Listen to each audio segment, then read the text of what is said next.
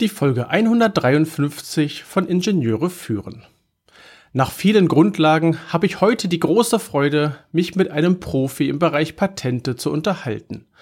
Gemeinsam werden wir einige Stolperstellen und auch Mythen aus dem Weg räumen.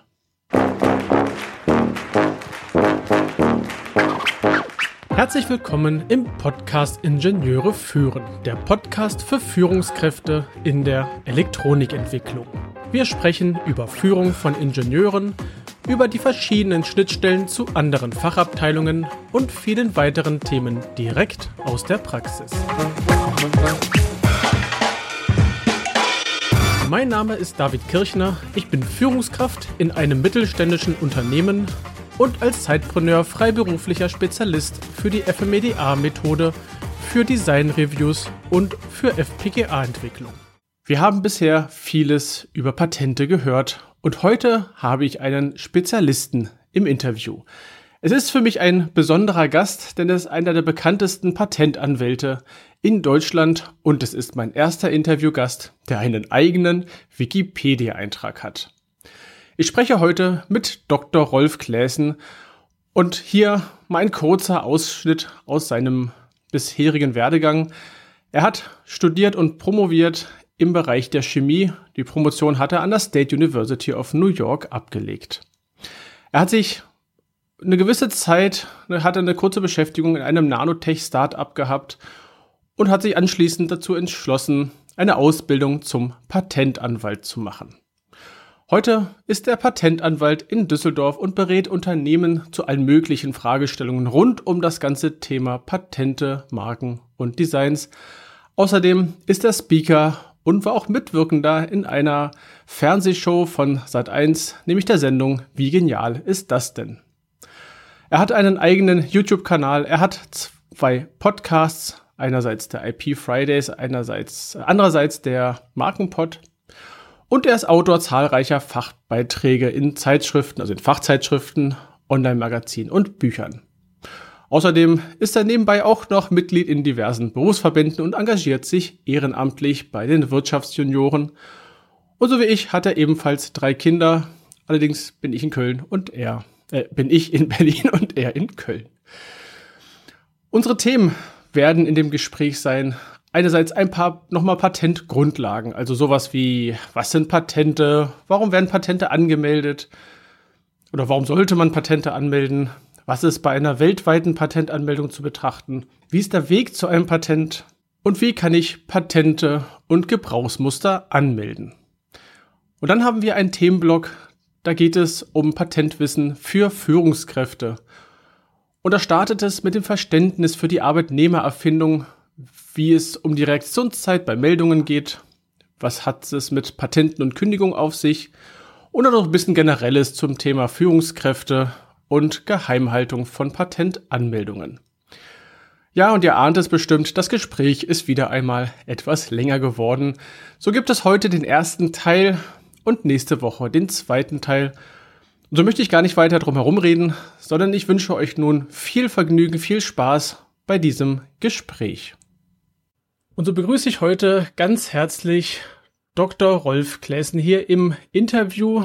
Ich freue mich sehr, dass du die Zeit gefunden hast, dass wir uns unterhalten können und äh, hoffe, du hast auch äh, freust dich auch so sehr auf dieses Interview wie ich. Ich hoffe, dir geht's gut. Hallo Rolf. Ja. Yeah. Ja, vielen Dank, David, dass ich überhaupt hier in deiner Show dabei sein darf, in einem Podcast. Äh, ich habe mich sehr gefreut, als du mich gefragt hast. Ähm, das ist ja wahrscheinlich nicht so oft, dass so, weiß ich, Patentanwälte bei dir in der Show sind.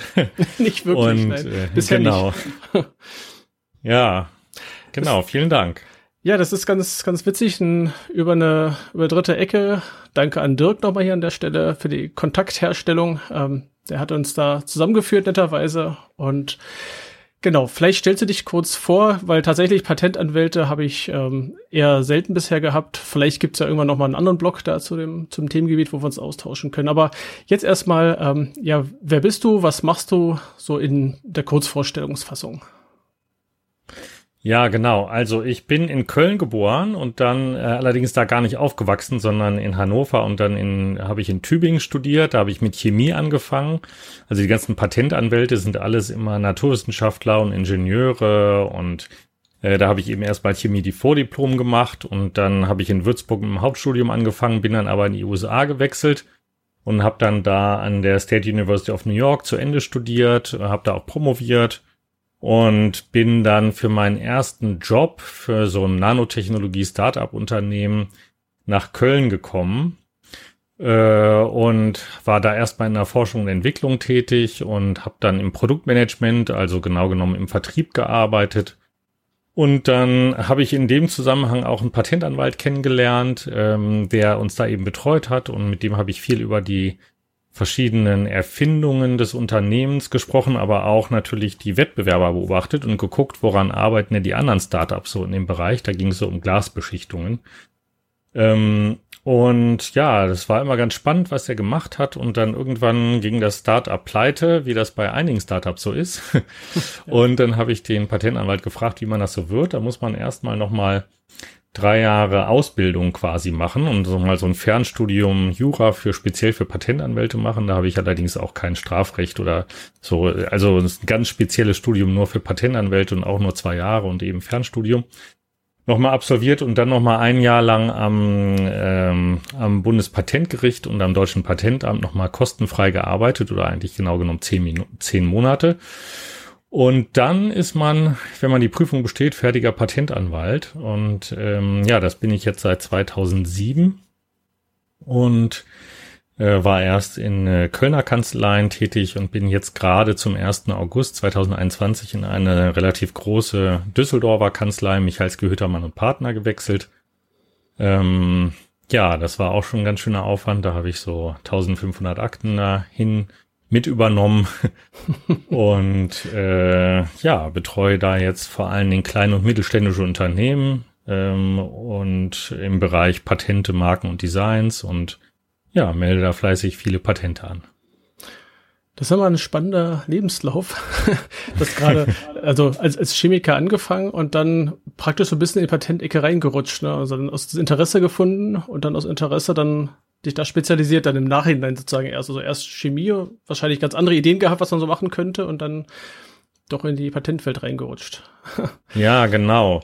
Ähm, also als, äh, ich glaube, so als Ingenieur oder als Naturwissenschaftler, wenn man das so studiert, kennt man, glaube ich, den Beruf des Patentanwalts in der Regel gar nicht. Also ich jedenfalls nicht. Ich habe es nicht gekannt und äh, fand das dann aber super spannend, weil man da halt irgendwie jeden Tag immer wieder neue spannende Ideen auf dem Tisch hat, äh, immer wieder kommen neue verrückte Erfinder auf einen zu, ähm, also gar nicht verrückt, sondern einfach mit coolen Ideen. Und ähm, ja, muss man sich immer wieder neu in neue Technologien reindenken. Man ist intellektuell auf keinen Fall unterfordert. Und ähm, ja, ist spannend, einfach immer wieder mit diesen neuen Ideen zu tun zu haben und dann eben zuzusehen, wie man die am besten schützt und wie man den äh, Erfindern da eben am besten weiterhilft.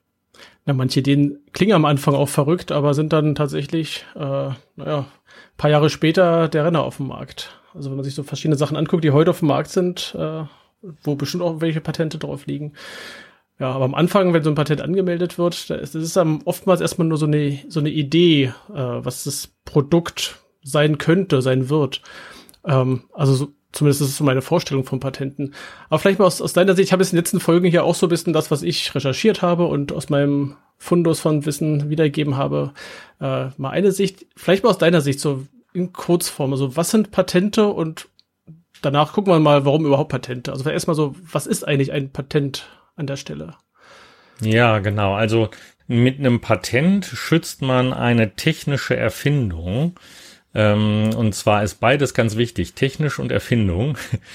Denn ähm, also es muss einmal keine Entdeckung sein. Also zum Beispiel, wenn man den Nordpol entdecken würde, das könnte man nicht schützen oder irgendwie einfach was schon lange existierendes einfach entdeckt, das kann man nicht schützen. Und ähm, es muss technisch sein. Und das ist äh, auch gar nicht so einfach, denn gerade im Bereich ähm, Elektrotechnik äh, kann es ja auch sein, dass das viel mit Software zu tun hat. Und da hat das Patentamt nämlich mal einen Riegel vorgeschoben. Software alleine als solche kann man nämlich gar nicht schützen. Da hat das Patentamt gesagt, das ist per Definition erstmal gar nicht technisch und dann muss man immer äh, zeigen, dass das technisch ist. Äh, und technisch wird natürlich erstmal alles angesehen, was man irgendwie anfassen kann, also irgendwie ein weiß ich, ein Gelenk oder eine Schaltung oder ein neues Haarwaschmittel oder eine Betonzusammensetzung oder irgendwie ein neues elektronisches Bauteil, wenn man den Transistor irgendwie anders konstruiert oder so. Ähm, das ist alles natürlich technisch und dann wird das irgendwann aber gerade in der Elektrotechnik natürlich fließend, äh, wenn man in Richtung Software geht. Ähm, wann ist die Software dann noch technisch? Wann ist die Erfindung noch technisch? Zum Beispiel, wenn sie irgendwie eine eine Hardware steuert, dann kann die noch als technisch angesehen werden. Also dann sind dann eben schon schnell die Grenzen da. Und ja, das ist dann eben Aufgabe von mir, das dann vor allen Dingen dem Erfinder zu erklären, wo, warum, ob wir da eine Chance oder haben oder nicht. Ist, ja.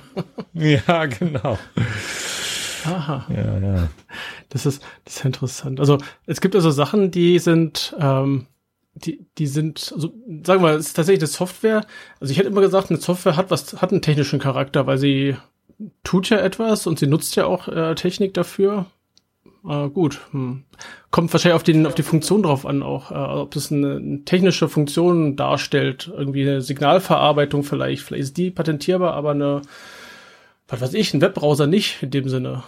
Ja, genau. Also ja, ein Webbrowser kann auch technisch sein. Es kommt immer drauf an, ähm, also, vielleicht fange ich mal an, wie so eine Erfindung überhaupt definiert ist. Ja, was ist überhaupt eine Erfindung? Ja, eine Erfindung ist immer, die muss immer neu sein. Ja, also es darf es vorher nicht gegeben haben.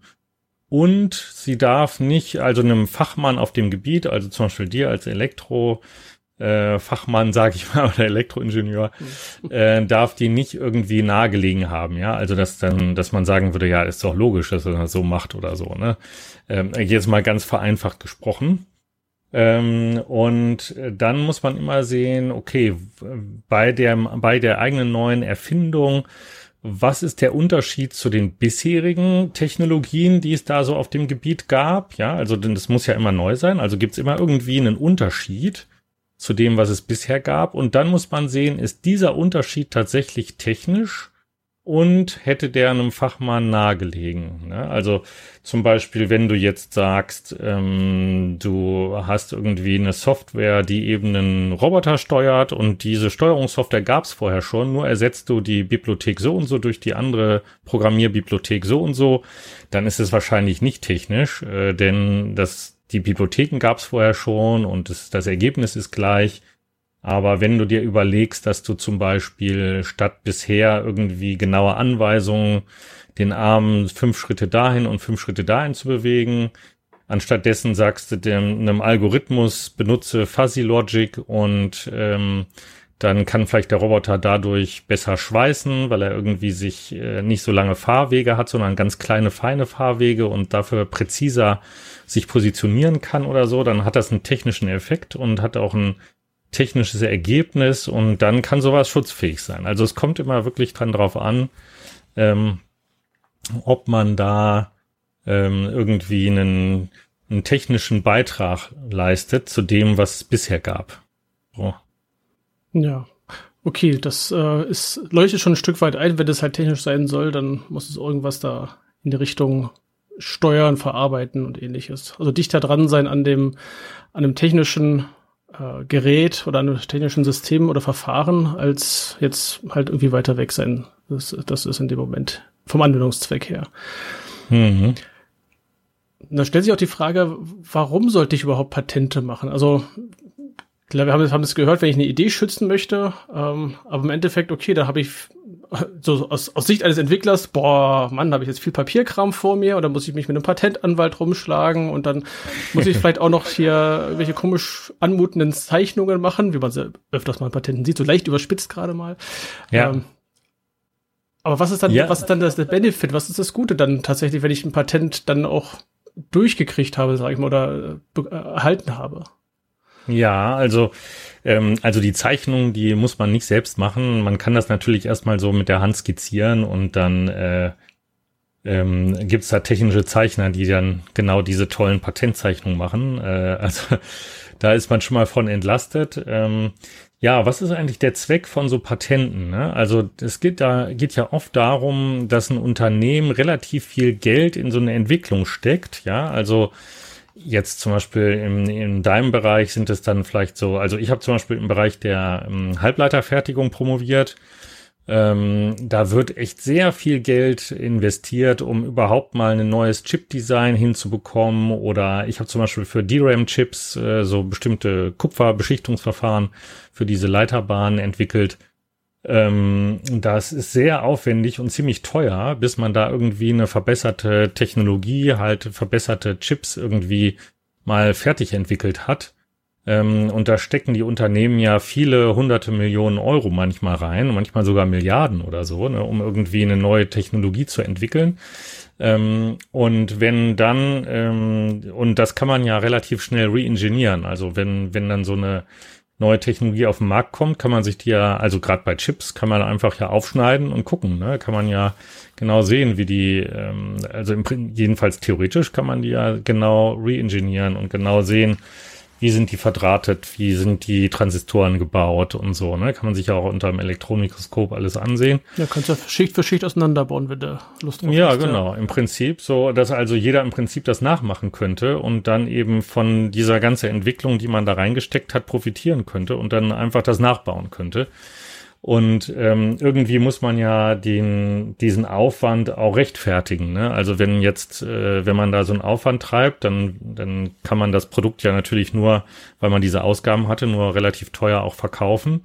Oder man will das Geld jedenfalls ja irgendwie auch wieder reinbekommen für diese Entwicklung. Und wenn dann irgendwie so ein, generischer Hersteller, der es einfach abkupfert, äh, dann nachmachen könnte und einfach viel billiger anbieten könnte, weil er die ganze Entwicklungsarbeit gar nicht hatte, ähm, dann ist das natürlich relativ frustrierend. Also ähm, gab es schon relativ früh im, im alten Venedig, ja, gab es zum ersten Mal die Idee unter Kaufleuten zu sagen, hier, wenn einer sich was, äh, was entwickelt hat und da richtig Gehirnschmalz reingesteckt hat, äh, dann soll er auch erstmal das Monopol darauf bekommen für eine bestimmte Zeit. Äh, er kann natürlich anderen Lizenzen geben und sagen, hier, du darfst es auch machen, muss dann halt einen kleinen Teil von deinem äh, Umsatz abgeben.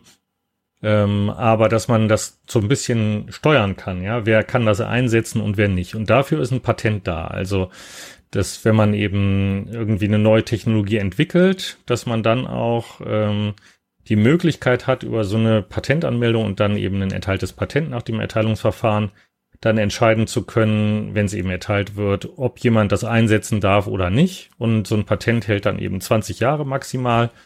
Und dann wird's auch ähm, einfach Public Domain. Dann kann es auch jeder wieder benutzen. Ähm, das ist so ein bisschen der Deal. Man muss in der Patentanmeldung genau beschreiben, wie es geht. Man muss genau offenlegen, wie das Geheimnis praktisch ist. Und dafür ist es dann eben nach 20 Jahren spätestens, äh, also man muss jedes Jahr immer eine Gebühr bezahlen. Wenn man die nicht zahlt, wird's frei äh, wird es dann halt Public Domain und dann kann es jeder benutzen und dann darf jeder die Technologie einsetzen. Also man macht die, man macht praktisch die Welt schlauer, aber man hat eine gewisse Zeit ein Monopol darauf. Und wenn man das halt nicht machen würde, also ich hab, arbeite in manchen Branchen, da ist zum Beispiel die Personalfluktuation relativ hoch, äh, dann kann es eben sein, dass der Entwicklungsleiter von Wettbewerber abgeladen, äh, abgeworben wird und dann wenn man sich vorher gedacht hat, ja, wir halten das einfach geheim und dann ähm, kommt da schon kein anderer drauf, wie wir das jetzt machen und so. Ähm, ja, schwupp ist das äh, ganze Wissen dann auch beim Wettbewerber, ne? wenn er einfach da eben, wenn er einfach Personal rüberfließt ne, zu einem anderen. Also das ist ganz schwer, so ein Know-how wirklich geheim zu halten und es ist auch super schwer nachzuweisen dann, äh, dass er das illegal weitergegeben hat, also irgendwie gesetzeswidrig oder so, ähm, der Entwicklungsleiter, der dann eben gewechselt ist. Also das ist echt schwer. Deswegen ist es viel einfacher, dann eben so eine Patentanmeldung äh, zu, äh, zu betreiben und dann eben ein Patent erteilt zu bekommen. Das gilt ja zum Beispiel, wenn wir jetzt sagen, wir haben so ein eine gute Erfindung gemacht und wollen die jetzt, äh, die jetzt schützen. Jetzt mache ich hier mein, ähm, beim Deutschen Patent- und Markenamt, lasse ich das jetzt anmelden oder melde es selber an oder lasse es anmelden, je nachdem, wie, wie firm ich da bin. Ähm, dann gilt es doch nur für, für Deutschland, dieses Patent. Ich müsste, wenn ich es in anderen Ländern schützen möchte, auch in allen anderen Ländern mir äh, dort zum Patentamt gehen und die ganze Verfahren für jedes Land nochmal machen? Oder gibt es da irgendwie irgendwas Globales? Weil wir sind ja heutzutage nicht mehr so lokal. Also wenn ich jetzt gerade an Chip Herstellung denke oder ähnliches und ich schütze es in Deutschland, naja, dann baut mir das irgendjemand in, auf, in der eine Richtung der Welt oder in der andere Richtung der Welt einfach nach. Ja, genau. Ähm, also da haben sich die, also so ein, das, das ist das Fiese an so Patenten, ja, die müssen ja immer neu sein zum Patentanmelden, zum Anmeldetag. Und es darf vorher nirgendwo bekannt gewesen sein. Das heißt, im Prinzip, wenn man dieses Grundprinzip jetzt mal konsequent weiterdenkt, dann müsste man eigentlich, wenn man das Patent anmeldet, an dem Tag überall da Patente anmelden in allen Ländern, wo man wirklich dann Schutz haben möchte. Denn sonst ist ja ein Tag später das schon, also wenn man das heute in Deutschland anmeldet und dann morgen in den USA, wäre es ja dann eigentlich schon vor dem Anmeldetag der USA schon in Deutschland auch äh, hinterlegt gewesen und dann vielleicht, äh, ja, dann hat man eben vielleicht ein Problem. Ne? Insofern, um da kein Problem zu haben, haben sich vor ganz langer Zeit ähm, die wichtigsten Industrienationen oder ich glaube alle Länder, die ich so kenne, eigentlich genau genommen, haben sich zusammengesetzt und gesagt, ähm, das geht so nicht mit dieser absoluten Neuheit. Ähm, dann das, das kann man den Leuten nicht zumuten, dass sie dann gleich in allen Ländern da anmelden.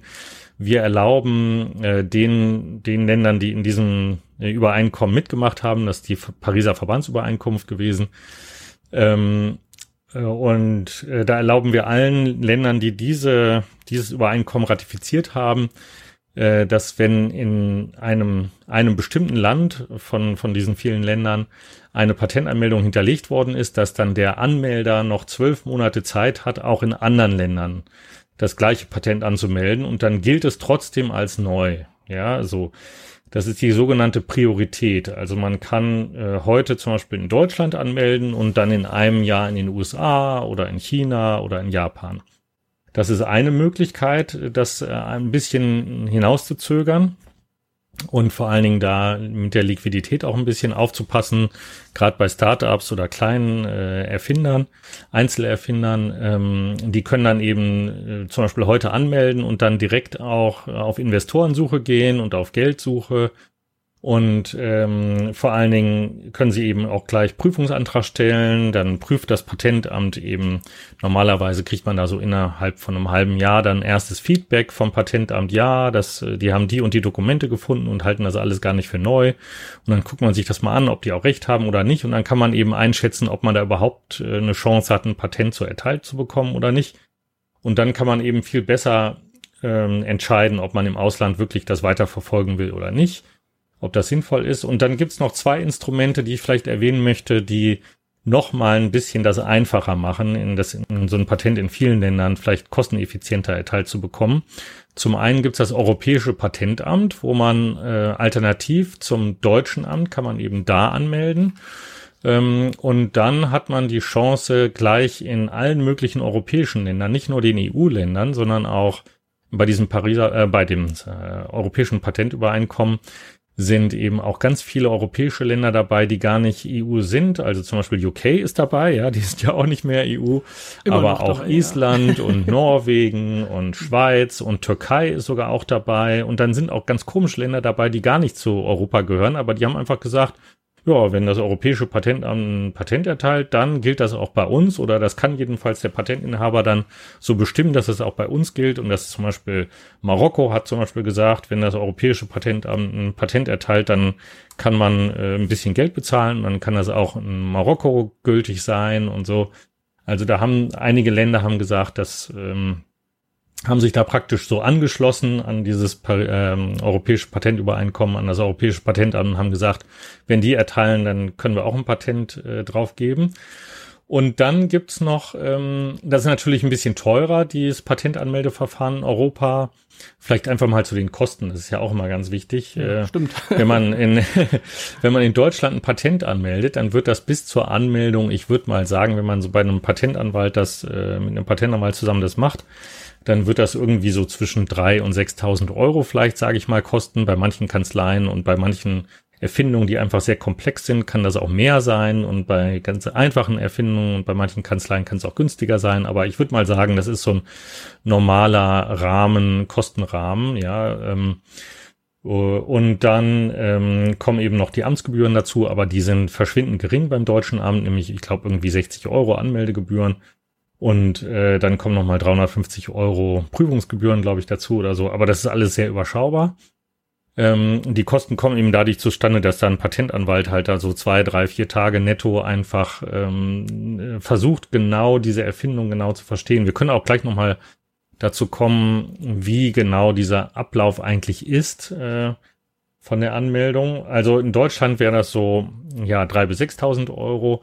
In, wenn man Europa anmeldet, sind es anderthalbtausend Euro mehr, weil einfach die Anmeldegebühren anderthalbtausend Euro mehr sind. Also die Arbeit vom Patentanwalt ist genau die gleiche. Aber dann im Erteilungsverfahren ist es so, dass in Deutschland kaum mehr weitere Kosten entstehen. Also einfach durch den Dialog mit dem Prüfer entstehen vielleicht nochmal so ein, zweitausend Euro Kosten ähm, bis zur Erteilung. Und in Europa ist es so, da fallen dann nochmal Prüfungsgebühren an, nochmal Druckkostengebühren von 800 Euro, dann nochmal Übersetzung der Ansprüche in die beiden anderen Amtssprachen, dann sogenannte Validierung und so weiter und so weiter. Ähm, also bis zur Erteilung können da locker insgesamt Kosten zwischen 10 und 15.000 Euro entstehen. Ähm, das ist keine Seltenheit, deswegen muss man einfach überlegen, ähm, ja, wie man, wo man anmelden möchte, ob man erstmal in Deutschland anmelden in Europa. Ähm, ja, und dann hat man eben, dann wollte ich noch auf, auf ein weiteres Instrument äh, kommen, mit dem man das noch ein bisschen effizienter gestalten kann mit dem Auslandsschutz, nämlich die sogenannte PCT-Anmeldung.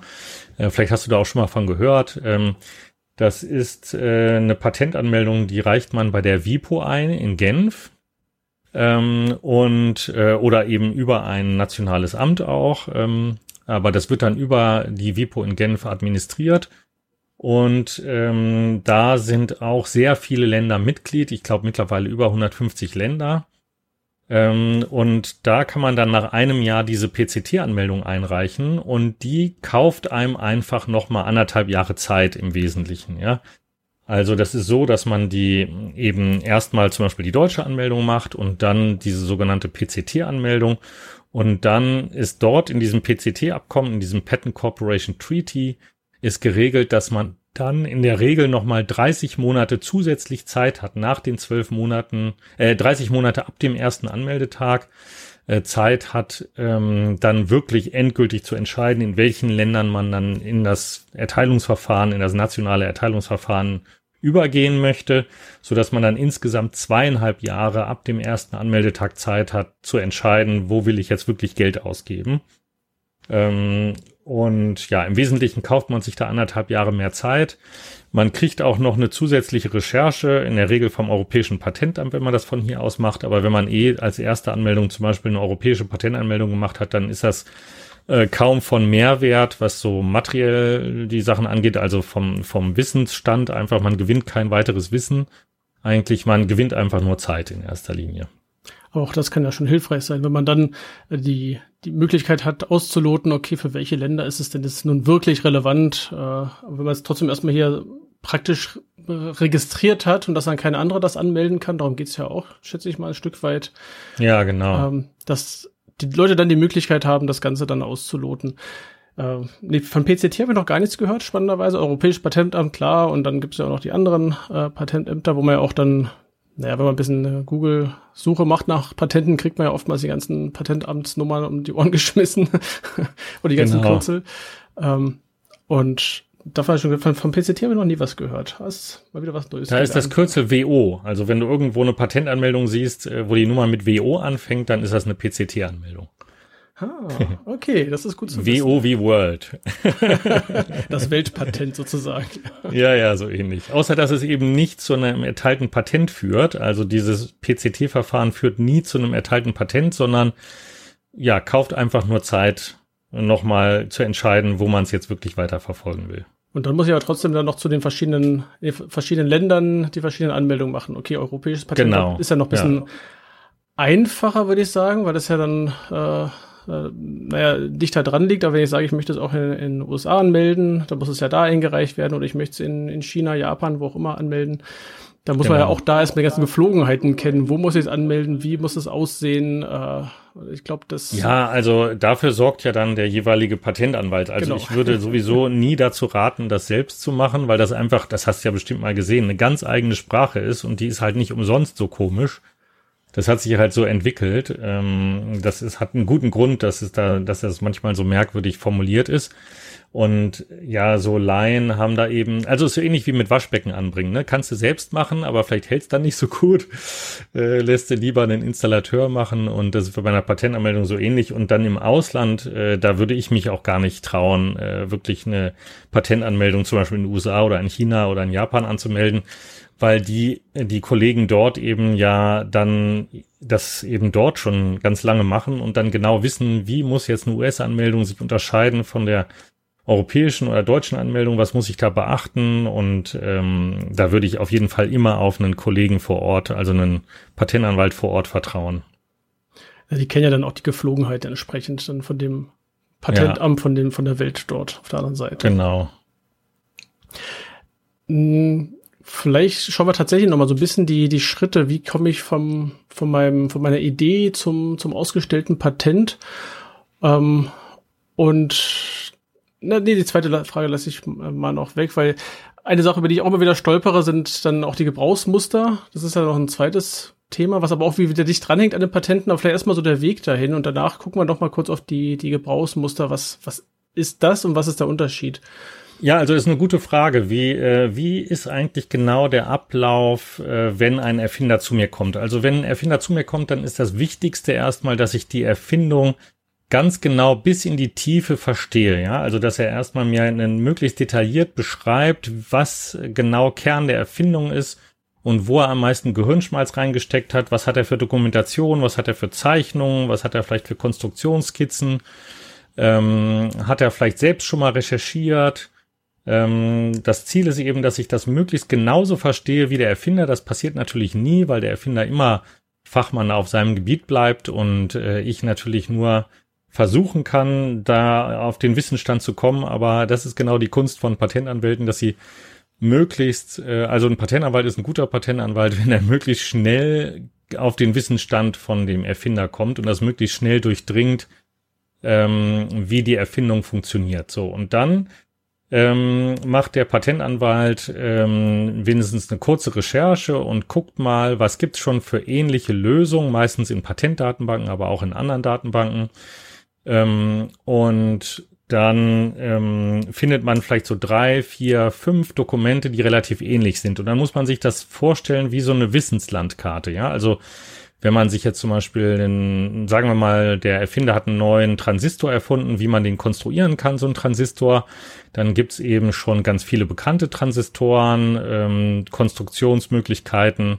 Das sind dann die bunten Flecken auf der Landkarte und irgendwo in der Mitte gibt's so einen unregelmäßigen weißen Fleck äh, von eben noch bisher nicht bekannten Konstruktionsmöglichkeiten für Transistoren. Und ähm, die Erfindung ist vielleicht irgendwie genau ein Punkt irgendwo in der Mitte des weißen Flecks. Und dann muss man eben sehen, wo ist der Rand von dem weißen Fleck. Und da muss man eben dann eben sehen, was gibt's für ähnliche Lösungen.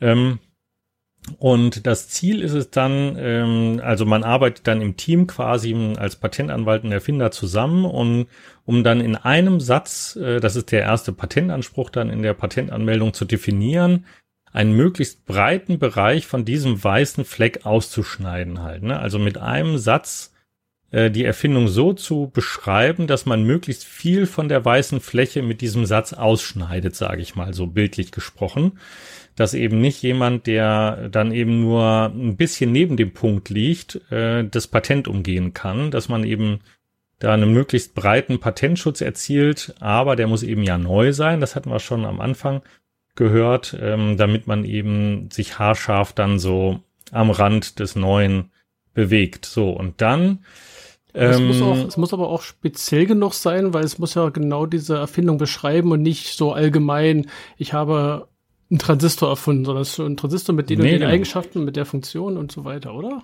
oder ja, genau. Also ein Transistor gab es ja vorher schon mhm. und äh, jetzt gab es, weiß ich mal, äh, weiß ich, einen, weiß ich, so eine Art Transistor und so eine Art Transistor und so eine Art Transistor. Und jetzt muss man eben genau mh, hm, irgendwie mit möglichst allgemeinen Worten beschreiben, wie sich der neue Transistor von den bisherigen Transistoren unterscheidet. Ja, was ist der genau, wie ist er technisch anders konstruiert? Ja, und ähm, je allgemeiner und breiter man das formuliert, so dass man eben gerade sich auch noch unterscheidet von den bisherigen Transistoren, je mehr kann man eben von dieser weißen Fläche dann ausschneiden. Ne, so. Und dann, ähm, dann ist praktisch, dann hat man mal den Anspruch eins definiert. So, und dann, warum gibt's dann eigentlich noch diese ganze Beschreibung und die ganzen Unteransprüche? Ähm, die wären im Prinzip so rein ähm, von dem Prinzip vom Patent her eigentlich gar nicht notwendig, aber die sind doch notwendig, denn der Patentprüfer, wenn man das Patent anmeldet, der Prüfer, der recherchiert ja nochmal ganz anders als der Erfinder und der recherchiert anders als der Patentanwalt und findet dann eben vielleicht irgendwie ein Dokument, was in der angeblich weißen Fläche ist und dann die weiße Fläche plötzlich bunt macht oder einen Teil davon bunt macht und dann muss man eben Munition haben, sage ich mal, um sich dann so beschränken zu können, dass man nicht zu viel von der weißen Fläche aufgibt, aber sich gerade dann eben noch wieder von dem, was der Prüfer gefunden hat, abheben kann. Mm, und das mache ich jedenfalls in der Regel so, dass man eben vorher ja so drei, vier, fünf, sechs Dokumente identifiziert hat und dann zu diesen Dokumenten möglichst viele Unterschiede, technische Unterschiede definiert und identifiziert. Das muss man dann eben zusammen sich überlegen mit dem Erfinder, wie unterscheidet sich jetzt meine Erfindung von der, von dem Dokument 1, von dem Dokument 2, von dem Dokument 3 bis 6 oder so, ne? Und ähm, je mehr Unterschiede man da pro Dokument identifiziert, je solider wird später die Patentanmeldung. Ich erkläre das gleich nochmal genauer. Und, und dann muss man zu jedem Unterschied möglichst auch noch den Vorteil ähm, genau beschreiben. Also ich unterscheide mich von, meine Erfindung unterscheidet sich von Dokument 1 dadurch, dass es so ist und der Vorteil von diesem Unterschied ist das und das. Ja, und dann macht, versucht man da so 10, 20 Unterschiede zu definieren und dann rauszufinden und dann kümmert man sich um das nächste Dokument und so weiter und so weiter. Und dann hat der Patentanwalt einen super breiten Köcher an Pfeilen quasi, also an Merkmalen, die er dann identifiziert hat, die er dann alle in die Beschreibung reinschreiben kann, dass es eben vorzugsweise so ist und vorzugsweise so ist. Also, dass man, dass man dann diese ganzen Unterschiede da in diese Beschreibung einbaut und die wichtigsten Unterschiede vielleicht auch in die Unteransprüche einbaut. Und dann ähm, nimmt man in diese Beschreibung noch immer ein ganz konkretes Ausführungsbeispiel auf, um dann eben auch zu zeigen, wie es geht. Denn das haben wir auch am Anfang schon gehört, man muss immer genau ähm, preisgeben, ähm, das ist ja der Deal quasi mit der Öffentlichkeit. Man muss immer sagen, wie es geht. Wenn man nicht sagt, wie es geht, dann kann das Patent auch später widerrufen werden. Ähm, also da muss man auch ein bisschen aufpassen. Also immer ein Beispiel reintun. So, und dann hat man also diese ganzen Merkmale in diese Patentanmeldung eingebaut und dann ähm, dann macht eben der, der Patentanwalt einen Entwurf für eine Patentanmeldung und dann liest der Erfinder das durch und muss dann sehr streng mit dem Patentanwalt sein, ob er irgendwas falsch dargestellt hat oder irgendwelche Aspekte vergessen hat oder vielleicht ja, irgendwas vielleicht noch hätte erwähnen müssen, irgendwelche äh, Sachen, äh, irgendwelche Gegenstände da von der Erfindung oder so, irgendwelche Aspekte. Und wenn dann alle zufrieden sind, dann reicht man die Patentanmeldung ein und dann prüft der Prüfer ja eben los und, und findet dann eben vielleicht ähm, irgendein Dokument äh, oder eine, Lösung, eine frühere Lösung irgendwie, die in die angeblich vorher weiße Fläche reinfällt. Und dann kommen eben diese ganzen Unterschiede, die man da identifiziert hat, zum Tragen. Und dann kann man dann, ist es eben, je mehr man vorher an Unterschieden identifiziert hat, je wahrscheinlicher ist es, dass dann einer dieser Unterschiede auch dann gut dafür dienen kann, dass man sich von dem neuen Dokument, was der Prüfer da gefunden hat, dann auch abgrenzen kann. Und zwar so, dass man nicht zu viel von der weißen Fläche verliert halt, ne? dass man dann sich nicht zu sehr beschränken muss. So, ja, und das ist, und dann kommt man mit dem Prüfer halt so in den Dialog und sagt, ja gut, wir wollen nicht Auto mit vier Rädern, wir sehen ein, das gab's vorher schon, da hast du ja tatsächlich was gefunden, aber nehmen wir mal an, es gab vorher noch keine Außenspiegel, wir beschränken uns jetzt und sagen, wir bauen einen Außenspiegel an das Auto dran, also nur Auto mit vier Rädern und Außenspiegel. Und dann kriegt man dafür ein Patent halt erteilt, wenn der Prüfer dann den Außenspiegel halt nicht irgendwo findet. Jetzt mal ganz hypothetisch gesprochen. Ja, um das Ganze dann einzuschränken, auch, dass es tatsächlich ein, was Neue und Erfindung ist, dann am Schluss. Ja, genau. Ja. Also so ist grob der, der Ablauf, wie man so zu einer Patentanmeldung kommt mit dem Patentanwalt. Ähm, und dann hast du ja noch nach dem Gebrauchsmuster gefragt, ne? Das war der erste Teil des Interviews mit Dr. Rolf Kläßen. Unsere Themen heute waren, was sind Patente? Warum sollte ich ein Patent anmelden? Dann, was ist bei weltweit Patent, weltweiten Patentanmeldungen zu betrachten? Und wie komme ich eigentlich von jetzt zum Patent? In der nächsten Woche gehen wir hier noch ein bisschen weiter und schauen auf die Patent- und Gebrauchsmusteranmeldungen und schwenken dann rüber in das Thema Patentwissen für Führungskräfte. Hier geht es erst einmal um die Arbeitnehmererfindung, dann wie schnell muss ich eigentlich reagieren.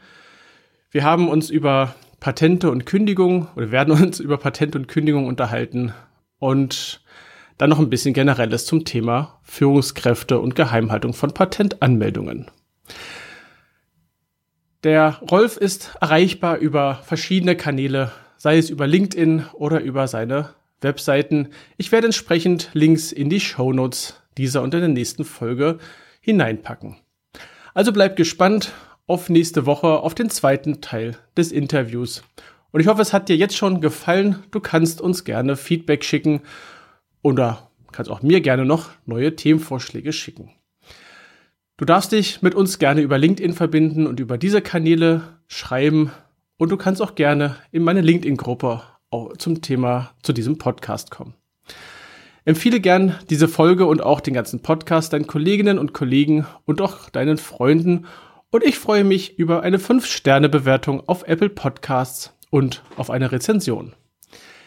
Alle Links, meine Newsletter sowie weitere Informationen findest du in den Show Notes unter ib-dck.de slash if153. Das war die heutige Folge des Podcasts Ingenieure führen. Ich danke dir ganz herzlich fürs Zuhören. Nutze das Wissen und die Tipps, um deinen Arbeitsalltag zu vereinfachen und zu verbessern.